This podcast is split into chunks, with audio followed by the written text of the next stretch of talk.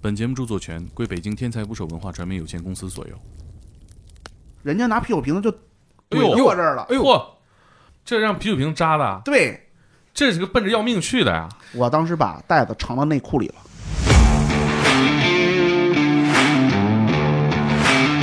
嗯那会儿写写作，啊新概念作文大赛，跟郭敬明他们那是一一届的，就是粗我中有细啊，看不出来啊。湖底下有辆车，车捞起来里面是无头女尸，头呢？头呢？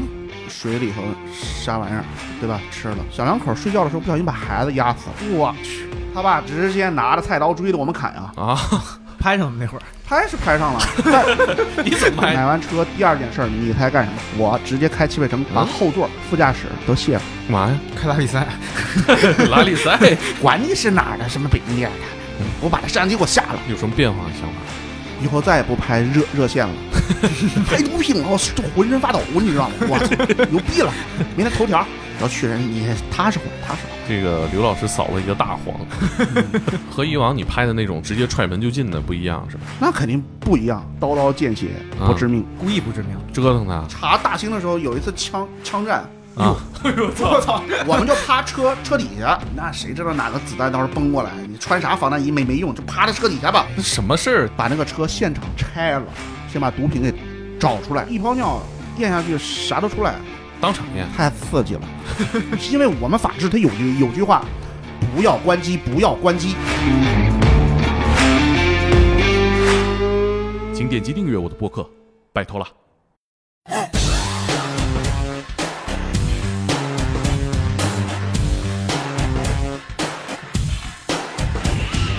打捞最带劲的职业故事，这里是天才职业，我是猛哥。今天来聊天的还有我的同事量子速读的爱好者克林，大家好，我是柯林。然后欢迎我们今天的嘉宾，作家、前法制记者刘涛，刘老师。大家好，刘老师，一旦麦克风是不是有点紧张啊？以前都是采访别人，突 然突然之间话筒怼自个儿身上，稍微有有点有点。有点因为刘老师之前采访别人吧，都是一些 犯事儿的人，是吧？而其且被采访对象也不太爱表达，还那得你这比我面对的困难难多了。这个刘老师现在是在大学任教，嗯，现在是在就是农业大学的一个一个单位里面，专门做家禽育种还有饲饲料这一方面啊啊， 就这？是啥？还有这特殊技能呢？这就是换换岗位不换专业，我在单位依然还是负责宣传，就是对以吧前可能是那个别人接待我们，就是现在是属于我来接待外面的媒媒体，啊，另外，再配合着单位的研研发，哎，这两件事儿跨度可够大的哈。是啊，其实一点儿都不大。你还是做的这个这个写拍什么的，嗯，我给大家呃补充一些信息啊，就是刘老师我们是怎么认识的呢？是我们的嘉宾三环探长董哥，董哥就是我们聊天的时候他就说，他说我们以前出去办案子抓人啊，不光是跟这个犯罪分子打交道，还得跟这个记者打交道。说这个有这么一档传奇的法制节目，拍过很多的大案，全国都有名儿。他们当时呢，固定的是要跟拍这些重要的抓捕的。我说那这记者这活儿不好干啊，记者手里拿一摄像机，还得拍，画面还不能抖，然后你赶上个凶恶之徒，专拍凶案的，这记者活儿是不是太难干了？那你们这个隐蔽性是不是得好一点儿？你不然你拿一大摄像机，这警察还没暴露，你先暴露。就是其实，在学校的时候，这个就已经老师就普及过，这个新闻素材最难拍的大概有三三种，第一种就是体育运动，尤其是足球、篮篮球，你根本不知道下一脚会偏到哪儿。第二种呢，就是比如说像那个直直播的一些大型活动，那个相对来说也还行，但需要别人配合一下嘛啊。最最难拍的，就是我们这个叫现场进行时，因为没有时间给你调白平衡、亮度啊，甚至连让你对那个对焦的时间都没有，因为你不知道这个一脚门儿踹进去之后现现场是什么样的，你还得保证这个机器拍出来的这个画画面要清晰。我首先保证的是，首先这个画面不能晃。嗯，刘老师跟我们说说你当年拍的主要都是什么案子？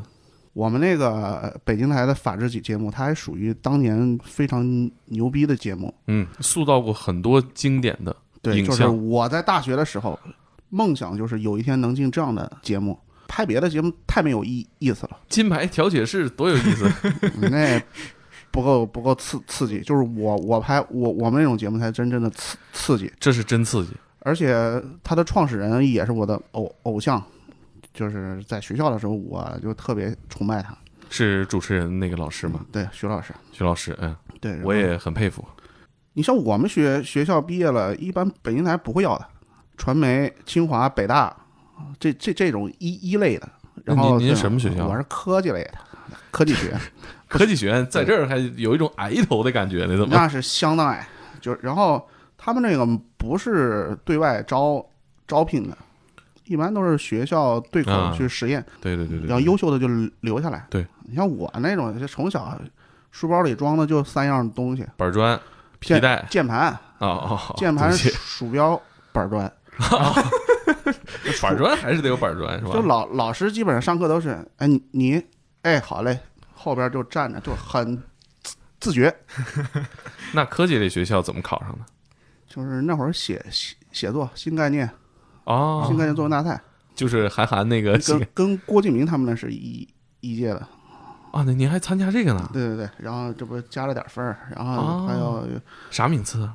二等奖的那类，那厉害那很厉害了年少成名啊，就是我高中时就出了两两本书了，哟。这怎么做到的呢？出的什么书啊？就是长篇小说嘛，我们那一届基本上都是大家爱爱写那种四十五度仰望天空。啊，跟郭敬明是一挂的，其实。雨落在脸上，你分不清是泪水 还是刘老师就是粗 我。中有细啊，看不出来啊。我是所有都偏科，唯独语文不偏科，啊，就是就这样的。发育过快了，这这一科，回到那个正点啊，嗯，那他不要我怎么办？对呀吧？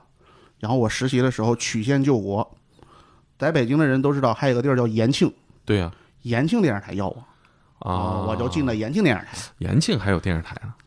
有呀，他那相当真不知道于相当于外地一个市级电视台呢，哦因为北京台就属于省级嘛。对拍拍滑雪嘛， 对，还真拍滑雪啊。不是滑雪，但是在延庆的延庆电视台，我经历了两件大事儿。一件事儿是那个火炬传递最重要的一个场地叫什么？那一年不是汶川地震吗？对嗯汶川过来的火种从八达岭长城要传，一个象征着祖祖国的疾苦，一个象征着祖国的脊梁。嗯哎，赶上这个了。我拍那个火炬传递的那那一刹那，嗯，有些记者干一辈子，你也不一定能拍上这样的活动。对接着第二个事儿，拍了那个奥运会自行车公路赛，啊，它要经过八达岭嘛。嗯，我操，刚毕业就拍到这两个，挺美我的操。当时真就挺觉得美我操，衣领必须得立起来。这是叫是那是那个陆涛那个电视剧看的是吧？这叫那什么决定性瞬间，然后当时有一个案子，延庆有一个保护区叫野鸭湖保护区，嗯，其实跟官厅水库挨挨着，就那个地儿都是一些候候鸟区。然后呢，有有一年春天，工作人员一看湖底下有辆车，车捞起来里面是无头女尸。嚯，无头女尸都都都得沉底。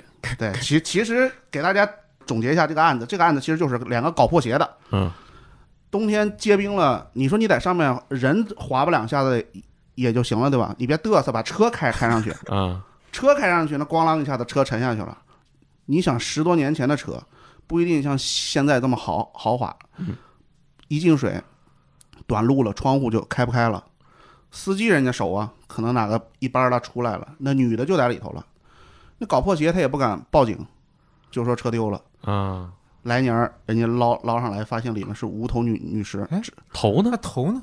水里头啥玩意儿，对吧？吃了，啊拖，的拖拖走了。没有更复杂的案就是子案情了。脊椎那个地方其实就是一个小脆骨，电视剧里咔一拧死了，那就是这样。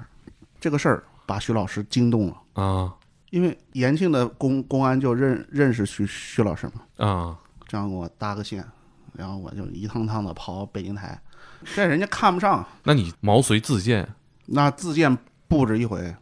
真真了不起。你们想想一下，每天早上坐最早的一班车是五点钟，从延庆，九幺九坐到积水潭，嗯，积水潭二号线倒到一号线，那会儿我还不知道十号线，只知道二号线倒一号线，坐到大望路，嗯，再往西走一点儿到北京台。最后一一次，啊，徐老师跟制制片人说，这这这孩子要要要要要来，我当时说的就是，你让我干仨月，行我就留下，不行我一分钱也不要。这个劲儿，我觉得听到这儿就很值得年轻人学习。就是其实这三个月的故事，占我在法治所有故事里面的得要接近三分之之一，因为太苦了。为啥这三个月这么苦？就是因为他还有一些生活上的，你知道吗？嗯，就我刚来北京，人生地不熟，你又没钱，你不是北京人吗？浙江的嘛，啊，你是考浙江人啊考过来的嘛，、哦没地儿住啊，住天通苑格子，你知道吗？三平米都不到，只能放张床。他们那儿就以前有句话叫“进门就上床”，然后醒了你是 再，说这事儿吗？然后醒了你再把那个床啊推一下，就啊，这个床不是折叠那么这么一拉拉开，嗯啊，然后你还得把那床再推过去，要不你门开不开啊？你像零九年我去的，嗯干三个月，赶上的是什么？六月份毕业去的，赶上三个月之后是九月份。九月份台里弄俩人去天安门参加国庆阅兵的拍摄，筛选也很也很多，每一周周末都要排练。你要是迟到了，人家就不要你了。一一排练一周末，咱一直把那个一个月给扛下来了。直播那天就在天安门，代表北京台吃这个苦留下来了，就才给你发工资了，开嗯嗯，开始嗯前面就不要钱。那个时候，郎家园儿那个地儿卖煎饼，嗯只加蛋不加肠的六块，加蛋又加肠的七块，你就得掰这一块钱，那是真得掰。你没钱出去，有时候拍片儿，你没法借北京台的车，你打的呀、出去怎么着搂一圈儿也得百十块块钱儿去了回来，嗯你不得往里头垫呢？拍完了夜里头抓人，再把人送了，第二天凌晨了，你回去也回不了天通苑了，地铁没了，打的又得二百块钱。天通苑这个地儿啊，在嗯北五环外，我住了十年，真的吗？嗯是买房子了是吗？住的开始小一点儿，再后来，再后来，再后来，不是，那你在电视台上班，在那儿住是不是也太远了点那是相当远。后来，徐老师让我留下来了，儿啊？我就存了点钱。第二年，我就干了一件很，就是我自认为选择很对的一件事儿，就是那会儿我买辆车，哎呀，我当时手里头大概有三万来块钱儿，对，那会儿还写了本书，书还给了点钱，买了个什么车呢？买了个 QQ 最低配，妈的那个车玻璃还他妈摇的，你知道吗？试试车就行是吧？对，买完车第二件事儿，你猜干什么？别人都是去，哎，要么贴个膜儿，要么整整整啥，对吧？嗯我直接开汽配城给我卸了，把嗯后座、嗯，副驾驶都卸了，干嘛 呀？开拉力赛拉力赛给它铺平了。那边儿要住啊？对，哎呦我去，那边铺毯子，这边就放点儿裤衩、背背心儿，带点儿换洗的，往边上一放。停到哪儿呢？停到北京电视台的地库，挨着生活楼的那个口儿那儿。那你不还说得找一个有电源的地儿，弄个对呀插、插板儿。北京电视台也也有 WiFi，对吧？？晚上了，太晚了不回了，直接车里头该上网上网，累了咔一睡。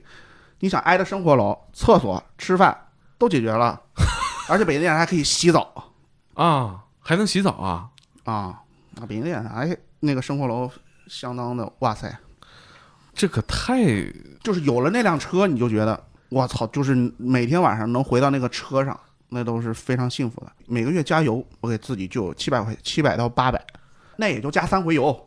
你要是敢绕五环两圈儿，没了。刘老师，你太能熬了， 这日子过的这也但是大量的素素材和生活，给未来你创作、写写书、过更好的生生活打下了非常重要的基础。跟我们说说你的这些，其实有有一些印象比较深的啊，嗯就是有一个案子是是这样的，南四环花乡那个地儿，以前就是卖二手车的，现在也是嘛，然后一对夫妇，八五、八六、八七那那个岁岁数的小两口睡觉的时候不小心把孩子压死了。啊，哎呀，这多不小心 啊！这有句谚语嘛，不是你就是我呀。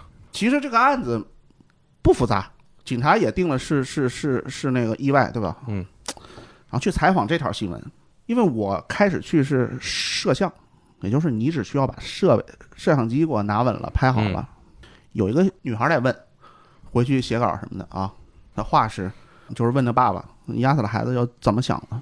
怎可么能就想？这样的话，可能反复问了有三遍。嗯，那你想，人家家孩子死了，他坐在那儿不出声啊，情绪也不太好。对，这多难受啊！你反复问了三三回之后，我去，他爸直接拿着菜刀追着我们砍呀！啊， 我们就在那个小巷里头跑呀，拍上了那会儿，拍是拍上 了，但你怎么拍？你机器扛着后这就后拿着排别，关嘛。冲前冲后啊？哦，我忘给你们普及了，那个摄像机啊，严格意义上说，它就是 DV 的加强版。啊以，前的机器人最早的就幺九零、啊， Z 四什么的，就是你们可以理理解为什什么样呢？就一本儿大一点的杂志卷起来，啊，大概齐那么大一个，就是手手持就行了。手持的，像法制的，一般要要求就是别关机，嗯，就是你出现状况了，得你全搂，别关机，你没办法正常拍摄，你把它转过来，你拎着跑也行，嗯嗯嗯，对不对？进行时嘛，有时候非正常拍摄，转过来拍就行了。我就在那跑啊跑啊跑啊跑，你拍下来，他拿菜刀后面砍你吗？砍那一刹那，他们没没拍倒呀，那我得跑呀，我还拍他，对吧？我我觉得拍记完了我我死了，记者干到这份儿上太不容易了，战关地，键这还不是什么大案子战地记者，但是就是其实每一件事都值得你悟。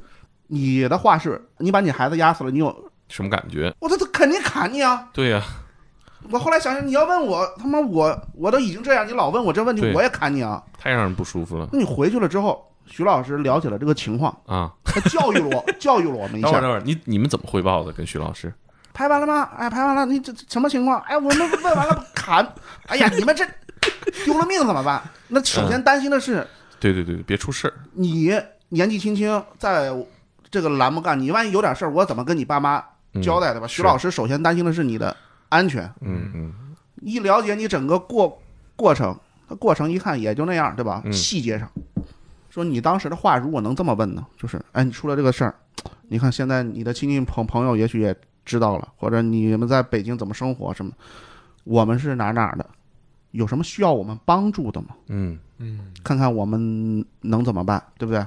嗯，需要我，我们帮你协调一下什么的。哎，其实这个东西，我听下来，我觉得这是一个深层次的逻辑，它不简简单单是一个说话技巧的问题。就是徐老师他为什么牛逼厉害，他只是一个细节上辅导你了，你的整个一个新闻的采访套路他就改变方方向了。你要跟他平等，不是你去怎么着他，对吧？你只是一个中间者，你要做到跟他平等。你问话就不能这么问，嗯，你做这个节目，如果真的能帮到他，这其实是你做这件事情特别有意义的一点。你有没有想过，就是说拍这些东西到底能起到什么样的社会价值？那就说第二个，连上了，第一个先过去啊。嗯，第一个是让我真正明白了，当记者不是那么简单的。对，你在书上学的那些什么套路啊，什么导语啊、结尾啊，还有那个政治性、及时性、时效性，这些都是很严谨的逻逻辑和那个书上的一些死死套路。但是现场采访有很多是你书上学不到，是经验和长期对节目的理解才能出来的这些套路。就第一次让我真正见到了生死，就是长这么大你第一次见到有人拿着菜刀追着你砍。嗯那种可不是悠着，说我我我吓唬吓唬你。第二个就是在豆店儿房山嗯有个小区，那个小小小区是这样的：刚进去的时候，物业呢跟这些业主们说，每平米这个物业费九毛一块的啊，一两年之之后两块了，两块四了，甚至到三块三块五，具体数数字大概就就是这样啊。业主说，你就是收五块，你得有个业主委员会开个会，有个通知，有个正儿八经的一个文件盖个章儿，对不对？嗯你收多少钱我都给，但你不能就俩人拿个收据多少钱一写给我，这我心理上受不了呀。嗯，就是说什么都是你自个儿来，物业这儿有问题，对不对？嗯有一些挣得多的或者嗯年轻人的，他不爱较这个劲，可能就交了。有些老头儿老太太，嗯，或者岁数大一点儿的，就是人家对生活上的这些费费用都比较上上心的，而且人很有时间跟你把这事儿捋清楚。对，人不交，不交，不交怎么办？不交人人家就拿那个瓜子皮儿塞到你的锁眼儿里，就是以前的锁，啊它不像现在咔是咔指纹，我去，直接拿那个那个那个瓜子皮儿给你塞进去，嗯嗯拿五零二一堵，嗯，你那个锁废了，对你要开锁来，你怎么办？也只能给你换。对，那会儿可能摄像头也也不也不全乎。你住一楼的，哐啷一下子就是就把你家玻璃砸了，往里头扔粪、啊，嗯那屎啊尿进去了，大概事儿就是这样的。嗯，涉黑的物业。嗯，栏目说去拍吧，嗯去了，去了这个套路，你不能先去物物业啊，嗯对不对？你得先拍容易的，嗯什么是容易的？愿意说的嘛，对不对？嗯老头老太太， 那、这这这等着你了。去了挨家挨户都拍一遍，然后把那个锁眼儿啊、什么窗户被砸了嗯什么的，嗯他们收的那些依据啊什么都拍一遍，剩最后最后一关。采访物业了，对，物业可能在第一时间就知道你们来了，嗯，你们的小区排半天了，你有俩人嘛，我加上那个小女孩去了，还是那个我忘了是不是那个了。然后去了之之后，管你是哪儿的，什么北京电视台的，给我把那摄像机给我下了。那几个保安就把我摁在那儿了，那耳朵呀、脸上啊、身上那多少挨几拳，摄像机摔碎了，报警啊！报警，人家出出警了。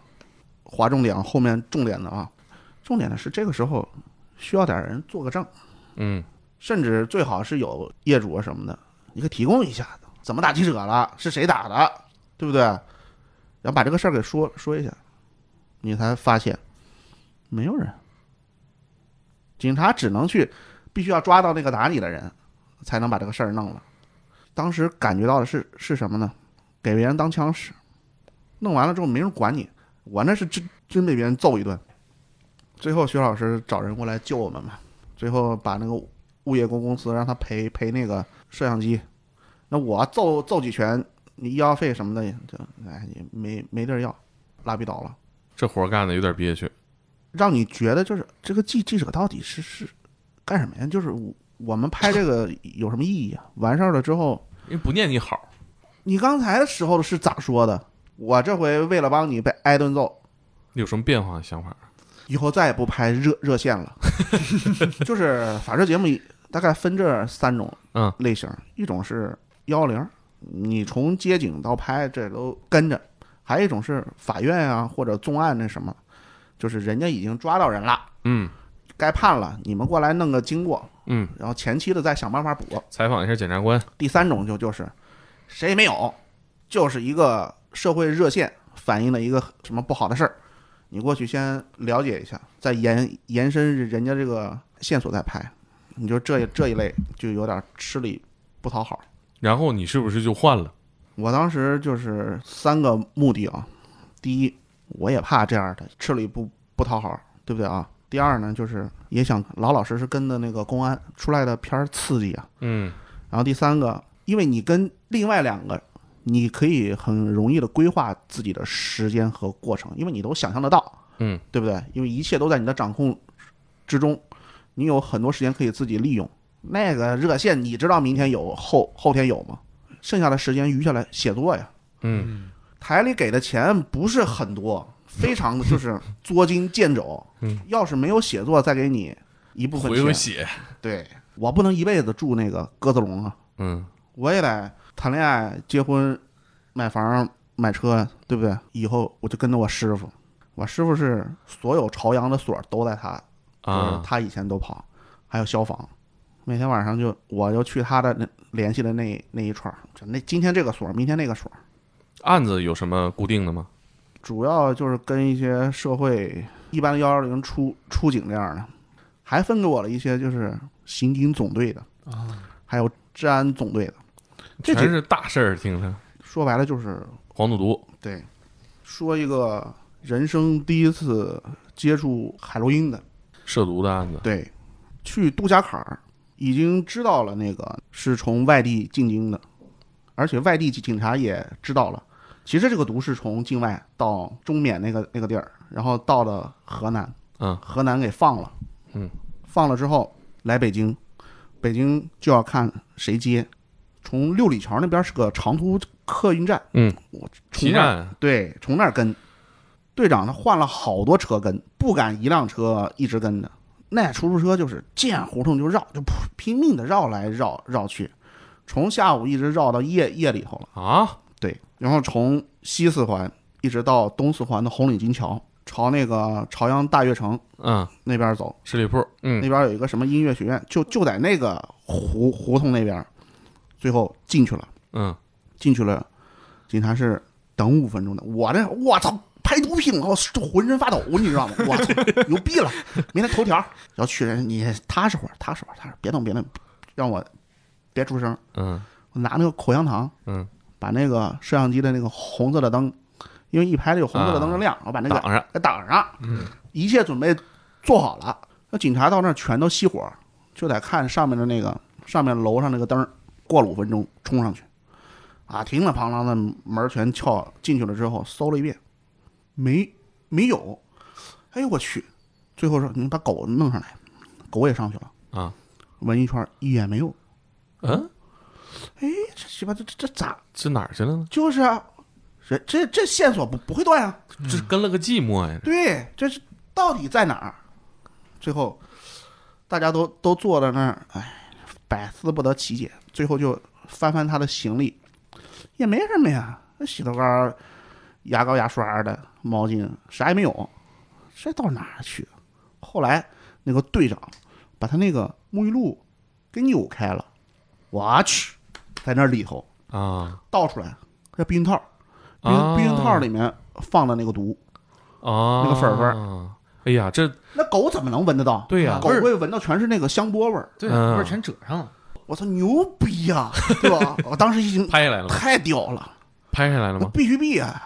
怎么拍的？那会儿你还偷啥拍啊？ 嗯，嫌疑人靠在那儿，嗯警察现场打扫，你手没抖啊？那不懂。这会儿就我看着我都，我操，我都得很激动，啊，四个避孕套加起来也得二百克吧？重罪了。你好好拍呗啊！嗯什么特写，咔咔一整，嗯，这这就是第一回接触这个。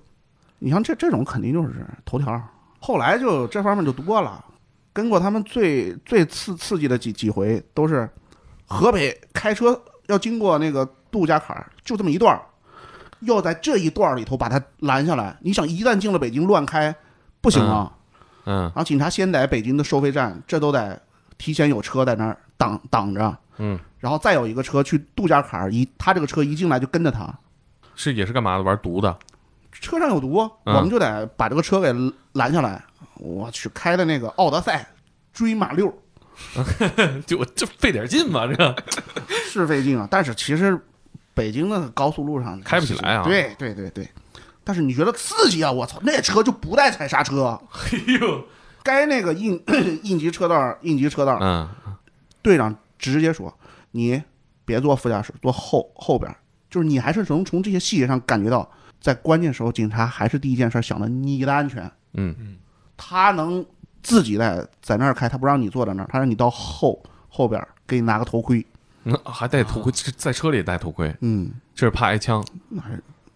这可能各方面考虑呗，啊万一车碰了碰了怎么着呢？急急刹什么的，那准备多少头盔啊？ 反正我有一个，是照顾你吗？可能吧，那是呃奥德赛追马六，那马六知道吗？追一半儿知道了，啊，我要跑，前面就得通知杜家坎儿那个地儿，嗯，赶紧拦，车就停在那儿不不走了嘛，啊，就把口儿给它全占上，只留一个口儿，让它一出就前后两个车嗯弄下来之之后，把那个车现场拆了，啊，先把毒品给找出来，再把那个车给拉走。嗯，哎，那次让我太刺激了， 一下来就觉得，就是你一下来憋了泡尿，你仨呃出不来，好好好好半截儿你才缓过来，这尿才尿出来了。那你这个在车上能开多快？当时我觉得一一百以上肯定有了。就在高速上就这么追，对，而且那个我我们有时候在就是跟的时候，这些缉毒的警警察那太危险了，有时候跟的那个那些小小胡同里啊，或者就是靠近河岸的那那些地儿，都已经夹角给他逼成那样了，有些车就是硬撞着你嗯，走逃疯跑，了，对，急了，太太危险，动过手没？打那样没没动过，啊，反正就到那个份儿上了，他也就认了，是吧？对，不太会那什么，是吧？荷枪实弹怼在那儿了，他也不敢动啊。嗯，这个也是啊，记者都带了，人数肯定带够了。有没有那种人手不够的时候？有啊，可多了，可多了之后你你就得什么呢？就是盯着支援的人得赶到啊，你这个时候不敢轻轻举妄动嗯啊。啊，也有那种就是你盯不住了，就人家那些嫌疑人就要走。公安干警还是非常牛逼的，盯着这所有的案子基本上都是成成功的。呃，我听那个说有一回拍抓人，他们俩警察过去摁俩人，摁不住了。董哥 嗯说：“别他妈拍了，赶紧来呀！”机器放下开始摁人，我那会儿在的时候，就是在节目的时候，看起来还还是刚毕业，嗯有点稚嫩。嗯有些警察呢，他也还是保护你为为为为为先。但我给他们送送回过那个那个那个赃物，怎么说？就是哎，把这些毒品啊、什么赃物什么的都集合了，人啊人家还要下一波去抓抓人，啊但是这些东西得找人送回到所所里头。啊！我干过这个，哎，我那这活儿还能干我那个呢， QQ 还干过这 这活儿。难为他了。你对警察最深刻的印象全在这这些案子里里边儿。嗯有些警察就是你治歹徒，你肯定比他还凶，看起来嗯，就是你这一看你就是不好惹的。董哥那儿还算是比较好比接较秀气的了对，比较好，比较好接触的警察，有有一些的人家不太爱说说话，啊。嗯对不对对你们记者也是没工夫搭理你因们。为头一回见面，那警察就说吧，就带着你，其实是一个累赘。嗯，你看到他们真正投入到案子里里边的时候，我说那那种柔情的一一面儿，徐老师说过一句话，就是北京的平安少不了这这些人，就是每天夜里头有多少这个公安民警在这个城市里面奔波着，嗯才有万家灯火的。那会儿这个节目很多都是全国瞩目的大案有一个案子。啊。那全中国 电 视台都用那个，就是啊有一个明星跟一个导演好了，那个导演被砍了，我不知道这个案子你知道吗啊对吧？哎，这我不知道，在百老汇那个地嗯儿，那会儿你还小，我跟的是百老汇是个歌厅吗？百老汇是卖电脑的那个地儿，啊，百脑汇啊哦啊，百脑汇啊，跟着去大连抓人，跟着去河南兰考抓人，哇，抓了半个月，抓起了几个人啊？十来个吧，十来个人砍着一个导演，刀刀见血啊不致命，故意不致命，折腾他。对，哦，您当时是跟着一直拍抓人来着？就是我我那会儿在栏目里头，你要说水平多高，那肯定不可能。嗯有我师傅那样的，对不对？我就属于小拇指那样的。但是就是有时候这些案子能赶得上是，是为什么？就是可能别别人有更重要的嗯事儿、更重要的案案子，或者有家有事什么的，也不嗯方方便。啊，就是年轻小伙子对，就是轮到我了。就整。对嗯，哎，我觉得这个节目最有名的就是吴若甫绑架案，当时是完整的拍摄了这个侦破的全过程，而且有非常珍贵的影像资料。后来改编成电影《解救吴先生》的时候，啊，就刘德华的那个对对原型对，，其实很多的戏份，大家津津乐道的戏份，那都是有真实影像资料的，嗯就是在这个节目里边拍出来的。那个案子我没赶上，嗯，那早了，零零四年，对我，我后来接触这些扫黄、扫黑、扫扫毒，你说这这些多 一点儿，这个刘老师扫了一个大黄。 咱不提名儿， 给咱们讲讲这个事儿吧。这这这不这也用是提名儿，全国瞩目的大案，这个也不算是我一个人跟的，因为它它是一个统一的一个行行动，有很很多个点儿，你包括什么那个叫什么昆仑还是什么的啊，啊，还有当时还有好几个，还有什么花都、全京城什么的，凯富， 大家能听出来这都什么单位啊？最有名那个单位，大家就都知道的那个。我其实接触这些倒不是这个案子有多么的精彩，我是接触到这些女的，你知道吗？哎， 就是你有机会跟他们坐下来，像朋友一样不设防的这么一一聊天儿，你就发现其实他们身上也有很多故事。嗯然后我就把他们的故事记录下来，写写写成长篇小说，书也印刷了很很多次。哎，这个当时是一个什么样的抓捕和拍摄的计划？咱们从那会儿开始就是扫扫黄嗯这么一个行行动，就是我后后来听同同事啊，还有最后都拍回去的那些素素才了解到，其实没有现场实质性抓到有什么，就是卖淫嫖娼的，对，就没有这种事儿。嗯只不过因为那个地儿它是一个大熔炉嘛，对不对？处理的时候只也就是有偿陪侍嗯，和消防通道不合格。其实嗯这些对于娱乐场所来说还是比较轻的，对不对？我这个可能每天查，每天都有事儿。对，然后就是整个那一个大行动里头没有什么出出格的事儿，嗯只不过就是因为那一次行动之后，北京很多有名儿的都停停业了。嗯就敲山震虎，我记得我去的那个地儿就是夜里头九点十点那个劲儿，去最了有就名的那个地儿是吧？对，其实就是登记登记身份证儿，和以往你拍的那种直接踹门就进的不一样，是吧？那肯定不一样，非常的有节奏，可就是有 你节奏。没有什么激动人人心的。嗯，当时多少个人一起去？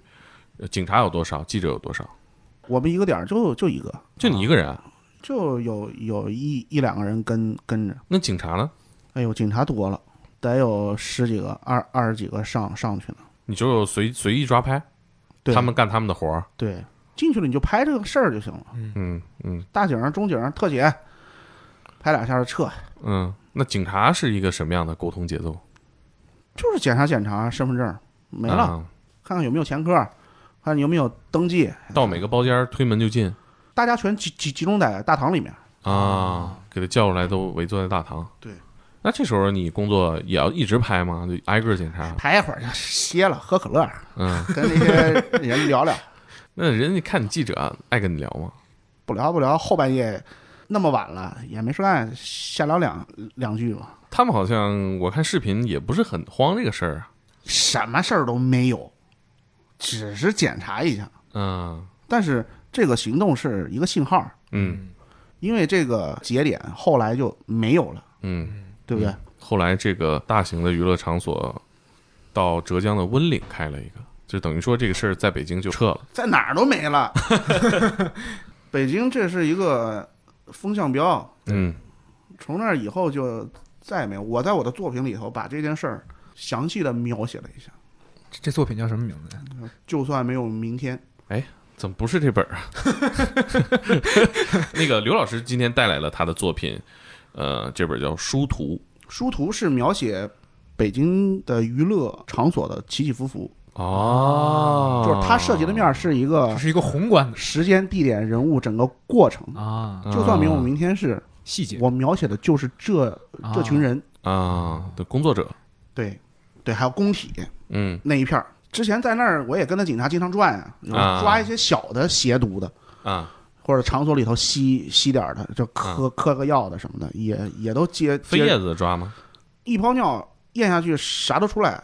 当场验，嗯，厕所里头嗯，抓太多了，那现场验不了了。抓过名人吸毒吗？名人，我的同事他抓过，啊 有什么满，对吧？啊，这个都太有名了，这都不用说全了。街道的时候就是去抓一个点儿，那嗯个，点儿里有啥你就不知道了。开盲盒，我我觉得还是说说殊途的事儿吧。一八年写的，啊，一八年我已经离开离开节目了，嗯就是非常中立的去写了这么一个过程。很多娱娱乐场所，它它就是一个中介，嗯，然后通过这么一个场所，然后让各方神圣都聚集在这儿，所以里面会牵扯到很多灰色的地地方。刘老师去去场所里边儿是吧？工作一下子能写出三本小说来。也没事儿。那会儿谈上恋爱，谁看得上你？那会儿流行一个词叫“屌丝哎，对了，我跟大家说一下啊，就是刘老师来了，带了三本儿，然后大家对这个题材故事感兴趣的呢，听到这儿了，你在喜马拉雅、小宇宙或者是微信公众号最先回复我想要的，我就给你寄过去，然后私信你地址哈。拼手速。对，就谁想要就我们就给谁，谁最快啊。就是我一直特别好奇一个事儿，因为去年有一个小短片儿特别火，在网上，就是他们是台湾的一个小剧组拍的，拍的什么呢？就是说剧组在拍戏的时候，导演说我现在拍下了我这一生最好的一个镜头，然后这个时候呢，他的那个摄影跟 TP 说我没放卡，不知道你们看过那个那个片子没有啊？没有特别有名，说没放卡，然后没放卡的时候呢，这就傻了，导演来问，哎，这个片子可不可以给我回放一下？我因为我觉得我经历了我这人生中最伟大的时刻，我要重温一下。然后那个这会儿 DP 说，哎，我觉得咱们可以再再来一条，我觉得这条不行，那个有一点点瑕疵，但我不想让您看到，咱再来一条。人就想看，然后那个时候那个摄影指导他就只能没辙了，就说，哎，其实我们这个遇到一个问题，咱们今天上午是不是没拜拜？啊，然后呢，导演就急了，跟制片说：“说妈的，我们每次都拜，为什么就今天不拜拜？我今天碰到了我我人生最伟大的一个瞬间，我错过了，但是最后是因为没好卡。但是我我觉得你这个职业经历里有很多个这样的瞬间，因为你拍法制节目，公安出警就这么一次，”。嗯，每一次都是致命的决定性的瞬间。有没有遇到过这种没考卡，或者 是镜头盖没开，开机键没按，关机的时候以为是开机了？我觉得电视人多多少少都遇到过吧。但是这个问题可不是说，哎，咱补一条，你要说这个这件事儿没录录上啊，那是绝对不可能的。嗯，顶多是他打我的时候，我没给他录的特别，比如说头全框进去啊，或者什么的，嗯嗯嗯嗯绝对不可能。因为我们法制它有句有句话，不要关机，不要关机。你哪怕不拍它了，这都是开着的，放在那儿，然后给每个袋子留一分钟，不用了。哦，什么意思呢？万一在回来的路上，哦，万一有什么突发，嗯你把一盘袋子，你比如说我不干了，这盘这这这个条新闻拍完了，嗯我不能说是就就是我要把它用完了再换盘新的，嗯，就是这盘袋子还插着这这里头，但是用完了，我看它还剩一分多了，留着。路上的时候，万一有突发的时候再用这个。嗯，经验之谈啊，我记得有有有有一次抓赌赌博的赌，啊、那盘袋子，人家拿啤酒瓶子就哎怼呦过这儿了。哎呦，这让啤酒瓶扎的啊，对，这是个奔着要命去的呀。在朝阳地下车库拢了一起，进去偷拍一下子。那会儿小班偷拍，那就直接这么扎着。后来警察冲进来了，我没事儿。我后来就是他发现我的时候，就是就觉得我不对的时候，我也觉得他发现我不对了，啊就听得比较绕。但是我你们应该，能理解，啊能理解，。嗯能理解。我当时把袋子藏到内裤里了，重新换了一盘袋子。所以那一次摄像机摔坏了也不要紧，啊！因为真正的袋子在我内裤里。我操，这 太精彩了，这这个这必须让每一个什么因做为 的戏你看动作非常连贯，啊发现站住，啊你过来，谁啊？这边就看到没，啊这个动作就已经这样了啊！你背对着他，啊！把袋子抽来塞到内裤里因为因为这这包就在这，手拿着嘛，对不对？这就啊同时就就内裤，啊！夏天又又又穿的少，这边在边边转的时候，新袋子就插上去了，干啥呀？你哪儿的？就怼在那儿了，啊屁股一砰了，就这这就这，我操警察冲进来了，冲进来了，摄像机反正也摔了，啊！摔呗，太太棒了，这袋子在内裤里面。太牛逼天了！呐，这现在每一个做新媒体的，他妈干 摄像这都咱得都都得什么反复所地以听说这个这个摄像机当时那还是捡漏的。你说要啊是现在用 SD 卡，嗯那你妈塞嘴里都行，嗯，塞哪儿都行了，对不对？谁哪儿都行。哇，太小袋子吧，当时那种是吧小？DV 袋子嘛。啊啊，太牛逼了，这个太太棒了，我要是有现在的设备，那更容易干了，对不对？呃太棒了，太精彩了。我觉得我那会儿哪有苹果呀？那会儿我用的手机叫什么 E 一六幺还 E 一六三，诺基亚全那键个 盘，对对，嗯那有那个就觉得，哎呀妈呀，哇塞了，对吧？太厉害了，太厉害了！完全没我想到现在电视人是吧？呃作作为这个、 呃拍访谈的电视人，我觉得我这太太一般了。太水了！之前看佩服工作，那你伤怎么样？当时流的血多吗？缝了两针，啊、就是还好大了地儿缝皮外伤哎，是啊伤算什么呀？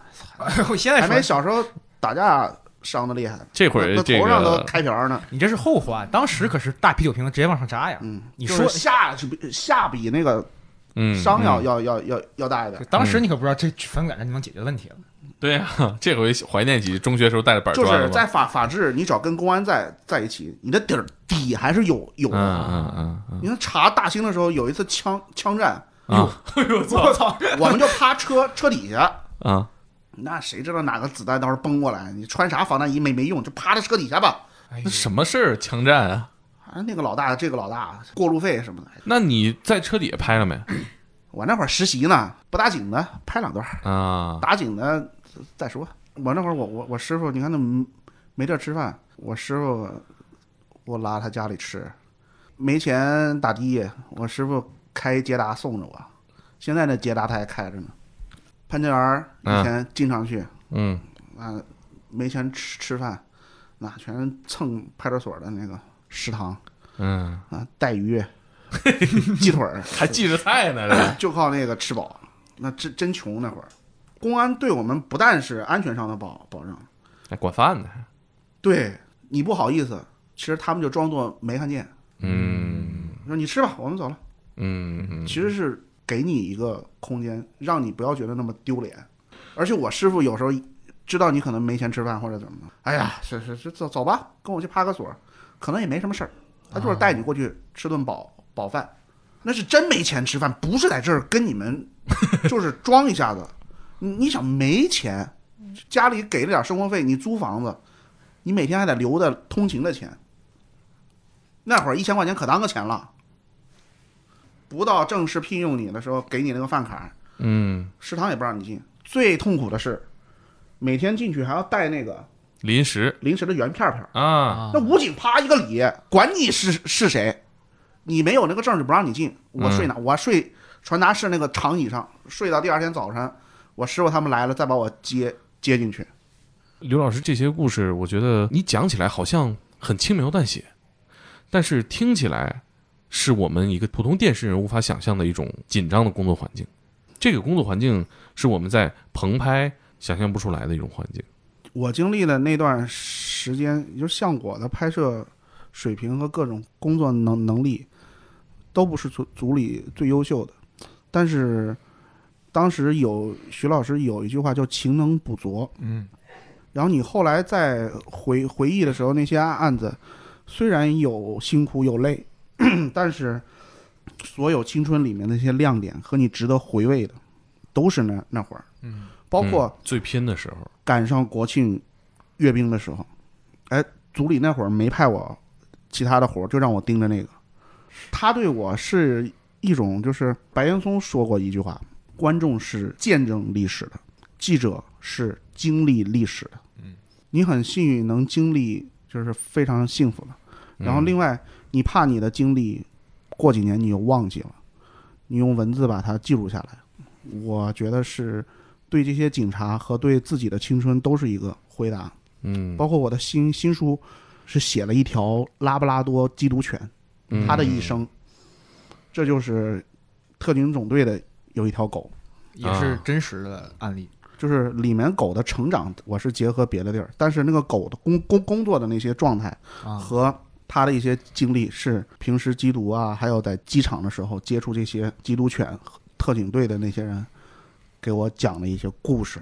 我看现在的这档优秀的节目拍的案子没以前那么劲爆了，都是热线电话的案子，没有以前那种杀人、绑架、贩毒的大案了。这说明治安好。就不谈它怎么会是现在这个主题了，就是我觉得作为记者来讲，少了很多精彩。我觉得这这里面可以从另外一个角角度看一下，就是无论你什么节目，对于观众来说，它也是一盘菜。嗯，法治可能前前几年他的案子，像你说都是解救吴先生那样的，嗯对吧？都是毒这样的。像这样的事儿，你一开始灌给观众就是这么猛的，可能这个药已经是极限了。嗯，你再到后后期，你就算拿一个一模一样的，它的吸引力也不如第一个了，这是一方面。第二方方面就是你从这盘菜的那个渠道来来说，因为《法制进行时》它是一个每天十二点钟播的一档节目，第一它没有新闻快，第二它更没有融媒体来的直接和多样性，所以这个节目它受时间限制和你的收看方方式。它都不如现在更多的媒体它来的直接，所以这个节目慢慢慢慢的就是它会被融融媒体冲淡。再一个，它规定十二点你要从电视里看，十二点我们年轻人在哪儿？在单位，嗯，有时候可能加加个班儿的话，中午连吃饭的时间都没有，对，我怎么可能去抱着抱着电视在看这个？现在法法制也在走多样性，从抖音啊，还有什么微博嗯是在这样做，但是它的这种碎片化的转变还是不如其他的那个那那些融融媒体来得快。再快的记者也不如亲历现场的这个老百姓拿手机拍的快。对，因为当时你拍到所有的画面，你都要拿着那个大摄像机去。现在每个人都有手机，每个人手机上都有俩摄像头。你现在再接接触法制，可能是通过手机，你从的就是别的视频网站出来的，它的流量已经不属于 BTV 了。嗯属于的是那个平台了。嗯，那对于法治来说，它是失去了很多很直接的观众。您后来为什么没有继续做这个工作？做了好几年吧，当时也。嗯，三个方面啊。第一方方面是，我需要大量的时间写写作，我刚才不是说了吗？就是嗯法治给的钱啊，就是你落到点，你再勤奋再什么，你你需要人民币啊，在北京买房买车生活下去，给的钱还比较少，我需要写作。第二，就是法治的工作量，它的那个不规律。那会儿身体怎么样？嗯，年轻的时候都行啊，慢慢慢你你会肥胖了，嗯，心率会稍微有点儿，就是家里也会不让你，就是你考虑考虑，你你你对对不对？嗯家里知道你工作的地方都是真实抓人的，这个还得补。充一句，就是我从来不敢让我妈说，《法制进行时》同样也在北京卫视播，嗯，它首先是在科教播，嗯科教是个地面频道，只有北京能看得见，但是这个节目它也同时在卫视播，嗯，那个时段是早上五六点钟，啊、我爸妈还没起床呢。嗯， 但是我父母知道我在法制的时候，他们会可能他不告诉你，哎，谁看你的节目呀？拍那点新闻就骄傲了。我妈说，其实你爹都在偷偷的看，嗯，故意哎睡不着了起来，他就把电视调到 那儿了。就其实父母嘴上说怎么着怎么着的，嗯，暗地里他还是在关注你。嗯，所以有些什么新闻，你想当时给我们规规定的是每个月你至少得拍八条吧，没拍到，你不但没完成工工工作量，你自己也养活不了自自己。那你平均一下，你得照着十条、十二条拍吧。嗯那平均起来，你得两天出一条了。嗯，这这是十年时间的媒体人的工作方式都一样，是吧？然后可怜。你要是拍那种抓人啊或者什么的，没保障啊。嗯就是我说的没没保障是什么？就是你万一只抓了三个人，嫌疑人抓了两个，还有一个没抓，嗯，你今天是拍了，不啊能播呀，没拍完呢。你得放着。嗯所以有时候这个工作量它是一个弹性非常大的，风险也、嗯也存在。你没播，连打的费都不能给你报，嗯，然后工资也没办法给你，嗯但你耽误的时间、花出去的成本呢？这个也得赌咱警察多长时间破这个案子。你可能抓抓人时间长，你这个片酬压的就它长。不像新闻节节目，一个会开完了，啪啪就能播了，甚至有时候你都拍全了，嗯，涉 密或者敏感，哎，这个片子毙的理由你太无奈了，你没办 法。但是中国的新闻第一个要素就是政治性，嗯，接下来是时效性，然后第第三个就是，当你经历这么多之后，就是你会稍微成熟一点儿，你对待生活和你想要的，就是人的梦想是阶段性的。嗯，我们小小学的、初中、高中的阶段性，也许就是我必须 CS 甩甩狙爆头，对太吧实际了，或 者这个是。细节，我必须今年要买买到那个外外星人的那个设备，哎呦，这没在网吧包一个月宿，这都没有这种梦想。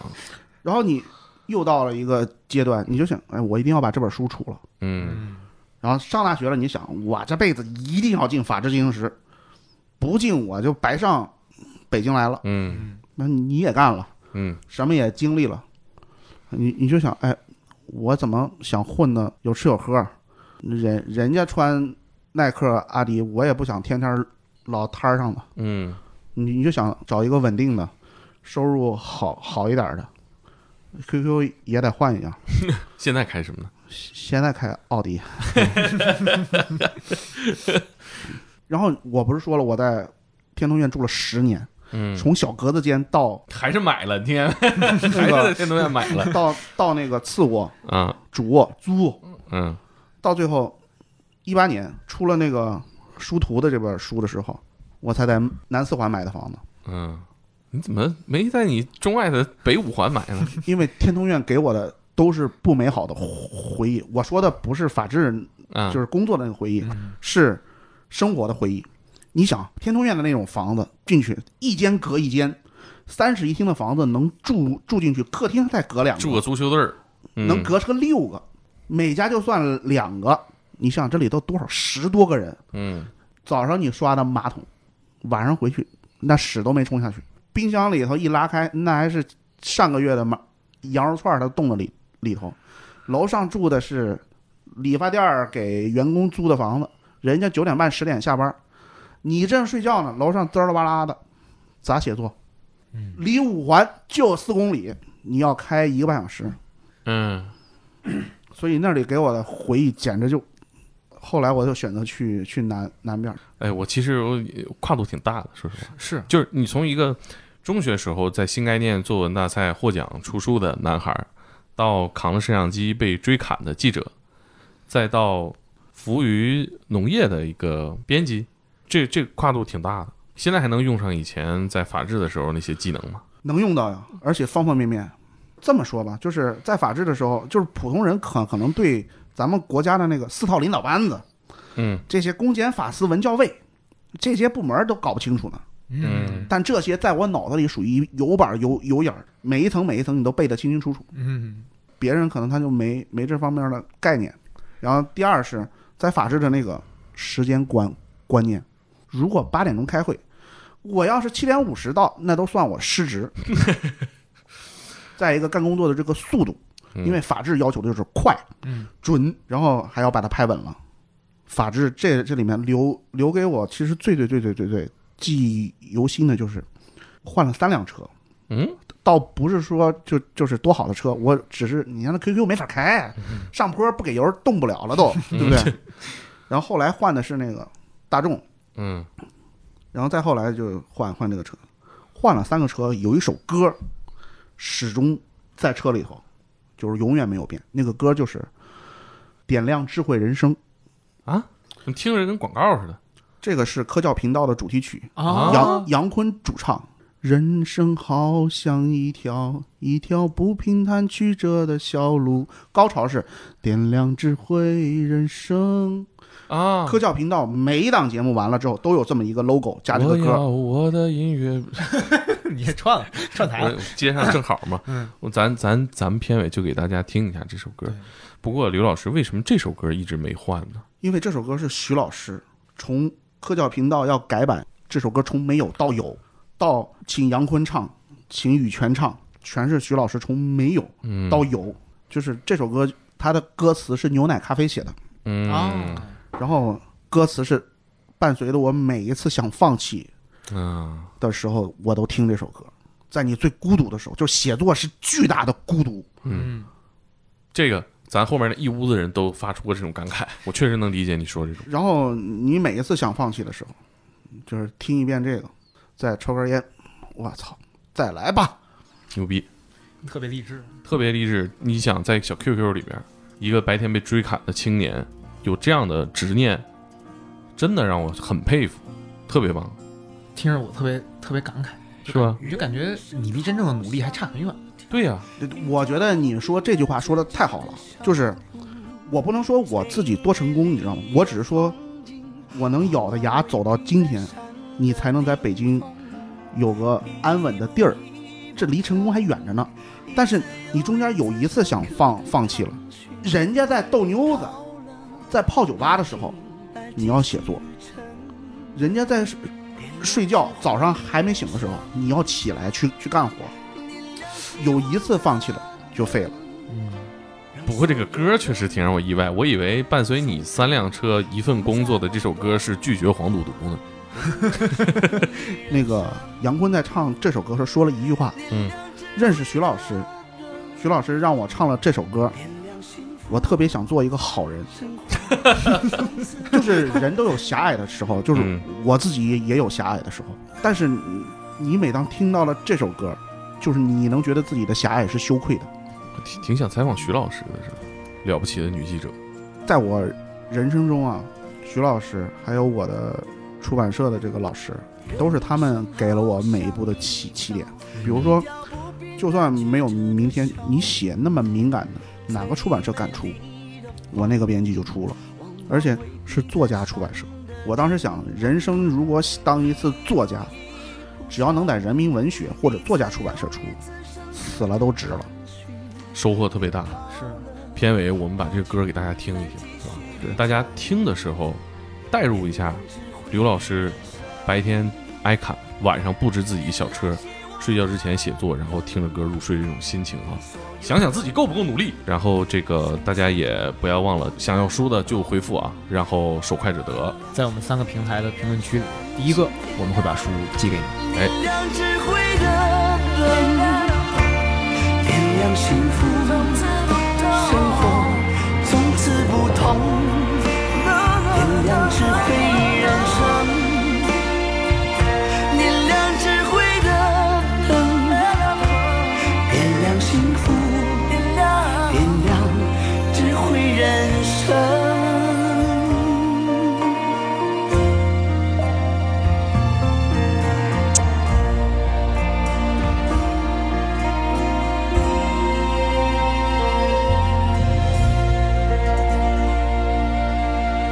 北京电视台